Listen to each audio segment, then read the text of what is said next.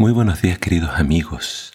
Hoy en Primero Dios te invito a que juntos leamos Lucas capítulo 18.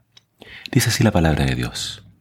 Jesús les contó una parábola a sus discípulos para enseñarles que debían orar siempre y no desanimarse. Les dijo, en un pueblo había un juez que no temía a Dios ni respetaba a nadie. En ese mismo pueblo vivía una viuda que no se cansaba de decirle, hágame usted justicia contra mi enemigo.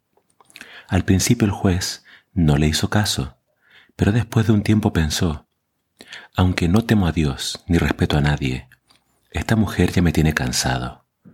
Para que me deje tranquilo, le haré justicia. Y el Señor siguió diciendo, piensen en lo que dijo el juez malo. ¿No creen ustedes que Dios hará justicia a los que Él ha escogido y que claman a Él día y noche? ¿Se tardará Él en responderles? Yo les aseguro que Él les hará justicia sin tardar. Pero cuando el Hijo del Hombre venga, ¿encontrará fe en la tierra? Jesús les contó esta parábola a unos que se creían muy justos y despreciaban a los demás. Dos hombres fueron al templo a orar. Uno de ellos era fariseo y el otro era cobrador de impuestos. El fariseo de pie oraba así, Dios, te doy gracias porque no soy como otros hombres que son ladrones, malhechores, adúlteros, ni mucho menos soy como este cobrador de impuestos. Ayuno dos veces a la semana y te doy la décima parte de todo lo que gano. El cobrador de impuestos, en cambio, se quedó a cierta distancia y ni siquiera se atrevía a levantar los ojos al cielo. Se golpeaba el pecho y decía, Dios mío, ten compasión de mí que soy pecador. Les aseguro que éste, y no el fariseo, regresó a su casa habiendo sido perdonado por Dios. Porque el que se engrandece a sí mismo será humillado, y el que se humilla será engrandecido.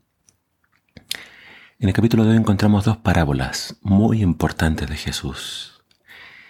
Y la primera de ellas es un tanto singular, ya que hace una comparación, un contraste bien marcado para demostrar eh, la importancia de orar, Jesús nos habla de una viuda y un juez injusto. El contraste es, este juez era injusto, no, no le importaba a Dios ni los hombres.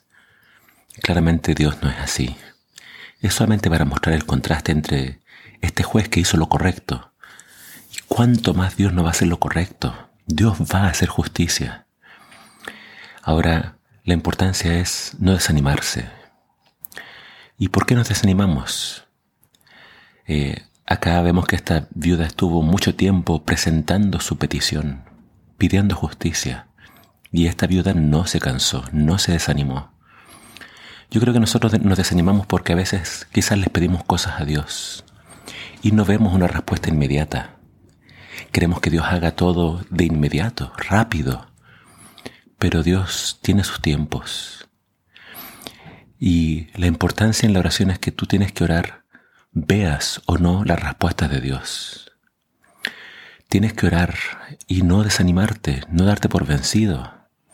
No sé cuál sea tu petición, no sé cuál sea tu clamor, pero acá Jesús nos declara, Dios hará justicia, Dios va a responder, pero hablando de sus escogidos, Él dice, ellos claman día y noche.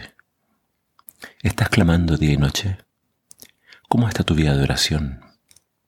No te desanimes, no te des por vencido. Dios va a hacer justicia. ¿Cuándo?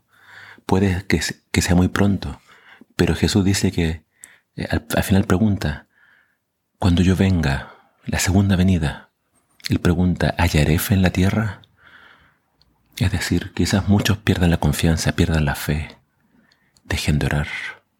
Querido amigo, no seas tú uno de ellos. Tú debes orar pase lo que pase. Tienes que ser como Job, que dijo, aunque el Señor me mate, no voy a dejar de confiar en Él. No dejes de orar, no dejes de clamar. Y cuando Él regrese, espero que tú estés aún confiando en Él. La segunda parábola nos habla del perdón. Dos, dos personas fueron al templo a orar, pero una fue perdonada y la otra no. ¿Quién fue perdonado? El que reconoció su falta. Los fariseos se sentían que no tenían faltas y acá lo vemos orando y despreciando a otros. No se puede creer en Dios y despreciar a otros. No se puede ir al templo y mirar en otros, a otros en menos. Este hombre eh, creía en su justicia. Yo soy tan bueno que hago esto y esto otro. Pero lamentablemente Dios no escuchó su oración y no fue perdonado. Tampoco pidió perdón. Nuestra relación con Dios tiene que ser en base al perdón. Tenemos que reconocer nuestras faltas. Si Dios le mostrara a este hombre un espejo grande, vería su egoísmo, su ego, vería su orgullo. Tenemos que pedirle a Dios humildad y realmente un autoconocimiento. Sin arrepentimiento, sin humillación, no hay perdón. Y el segundo hombre hizo eso, se humilló, pidió perdón y se fue perdonado, se fue en una buena relación con Dios. Lo más importante es que tú y Dios estén a cuentas. Así que humíllate. Como dice el siguiente párrafo, sé como un niño y así podrás alcanzar el perdón y la paz con Dios.